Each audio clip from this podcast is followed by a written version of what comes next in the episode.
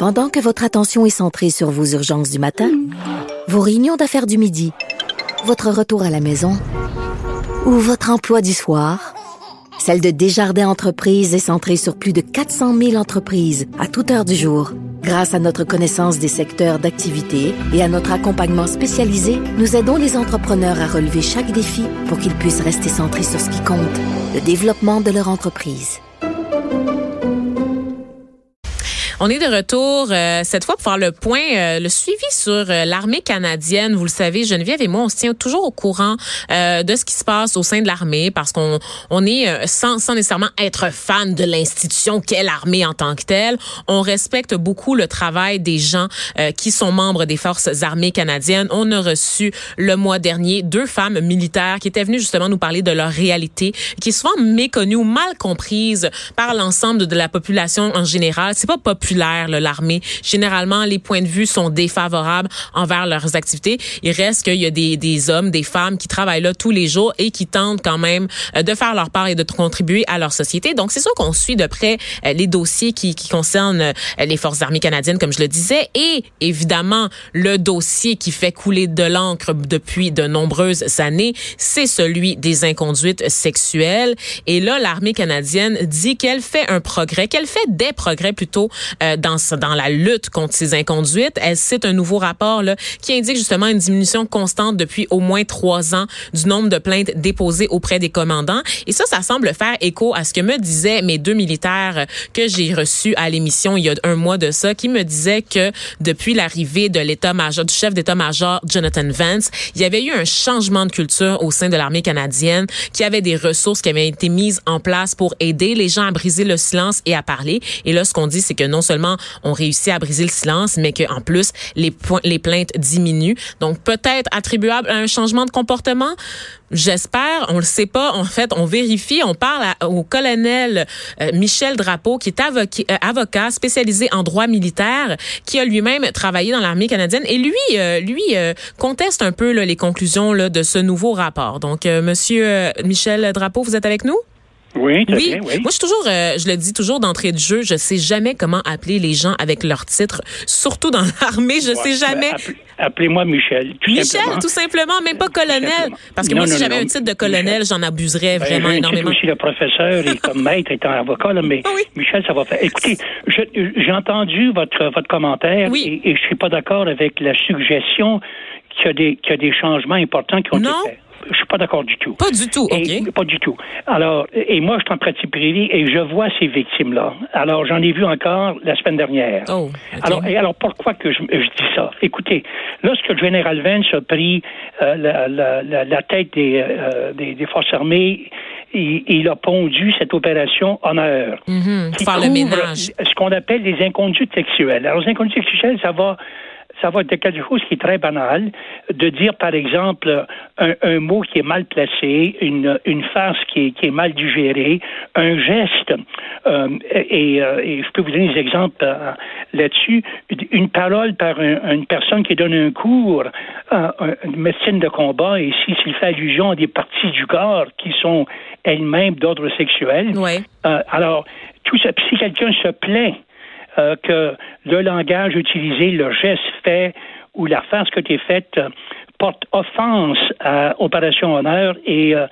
et, et en soi résulte d'une inconduite sexuelle, c'est une plainte. Elle est, enregistrée comme plainte. Et alors, vous allez comprendre, il y a énormément de ces plaintes-là.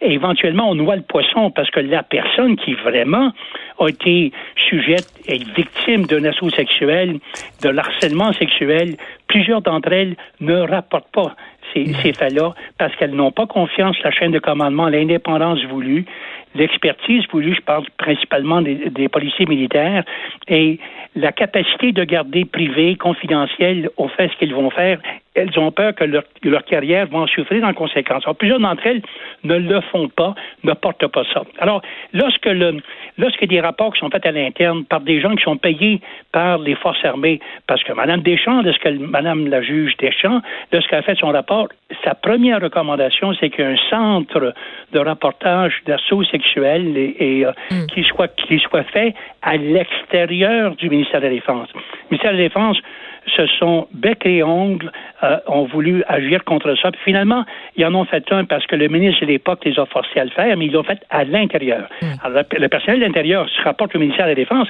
et vous attendez pas que ces gens-là vont venir sur la place publique pour dire que les choses ne vont pas aussi bien qu'ils vont faire. Alors, qu'est-ce qu'on fait pour essayer de réconcilier les deux? Alors, le, chef de la Défense, le général Vance, a demandé en, 1900, en, 2017 à Statistique Canada de faire une enquête. Il y a eu à peu près 60 000 personnes qui ont répondu, ont répondu au sondage. C'est immense. Lorsqu'on fait des projections au niveau électoral, on se sert un sondage de 1000 personnes. Il y en a 60 000 qui ont répondu. Et, de, et dans leur ensemble, eux autres ont dit il y avait 997 assauts, pas, pas de harcèlement, pas des, des farces mal placées, là, assauts qui ont eu lieu l'année précédente. Alors, un nouveau rapport a été sorti au mois de novembre passé, en novembre 2018, et plutôt que là, il y a eu 30 000 personnes qui ont répondu au sondage, et là, on s'aperçoit qu'il n'y en a seulement que 7 à 800 C'est encore immense. On parle d'assaut, on ne parle pas de banalité, on ne parle pas d'une farce, d'un geste quelconque. Alors, est-ce qu'il y a eu un progrès? Il n'y a pas eu de progrès, vraiment, après tout ce qu'on a fait, là, selon Statistique Canada, avec un sondage immense. Le rapport que ces gens-là vous ont donné, et ce qui est rapporté, c'est que les commandants ont reçu moins de plaintes. Oui, mais Peut-être qu'ils ont reçu moins de plaintes parce que les gens, justement, ne veulent, les gens qui ont vraiment des plaintes à faire, qui ont des assauts de harcèlement sexuel, ne veulent pas porter plainte, n'ont pas confiance de le faire parce qu'ils ont peur que leur carrière soit affectée. Alors que ces gens-là lui disent qu'on a reçu moins de plaintes. Oui, mais quel genre de plaintes? Et ces plaintes-là par des commandants, ce sont des plaintes d'ordre banal parce que celles qui sont, qui touchent à l'harcèlement et qui touchent au niveau d'assauts sexuels, c'est le devoir de la police militaire de recevoir ces plaintes-là parce que c'est des crimes. C'est pas le commandant, là, c'est des crimes. Alors, on mélange des pommes puis des pamplemousses ici. Alors, est-ce qu'on a fait un progrès? Je ne pense pas. je pense qu'il y a eu euh, certainement un genre de plateau. Il y en a moins qu'il y avait. Il y avait de. Mais cette fameuse culture de sexualisation qu'on dénonçait. On, est, loin. Et je pense fondamentalement, l'erreur qu'on fait dans tout ça, c'est qu'on demande aux forces de se corriger eux-mêmes. Les forces ont toutes sortes d'autres mandats à faire. Ils sont déployés en Ukraine, ils sont déployés en Lituanie, puis ils sont déployés un peu partout, puis des missions de paix, puis de l'entraînement.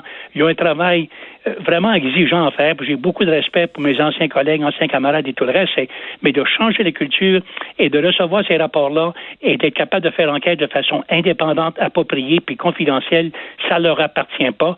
C'est la seule société au sein du Canada qui fait ça.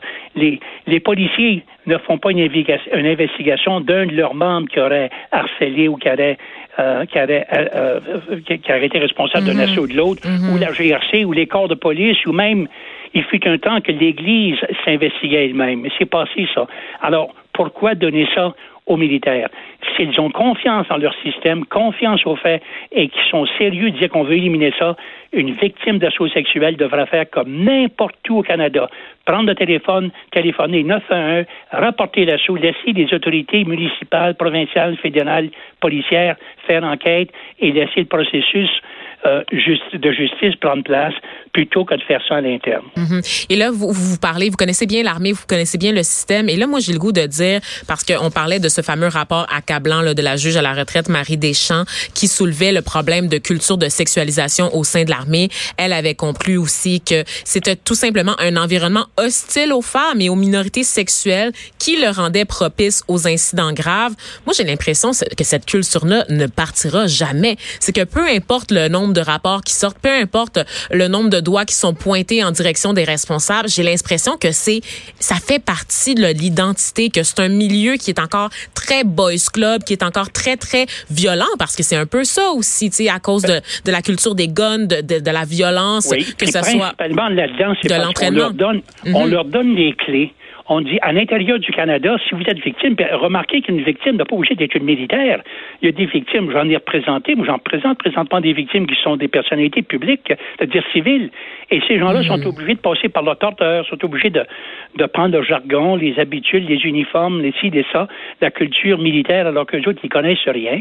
Que vous le savez, je pense que ben le Québec le sait, que je représente Mme Raymond, avec son procès qui a eu lieu par cour martiale à Québec, elle était la seule civile dans, dans toute la cour. Le juge, les avocats, les, euh, l'accusé, tout le monde était militaire selon une droit militaire.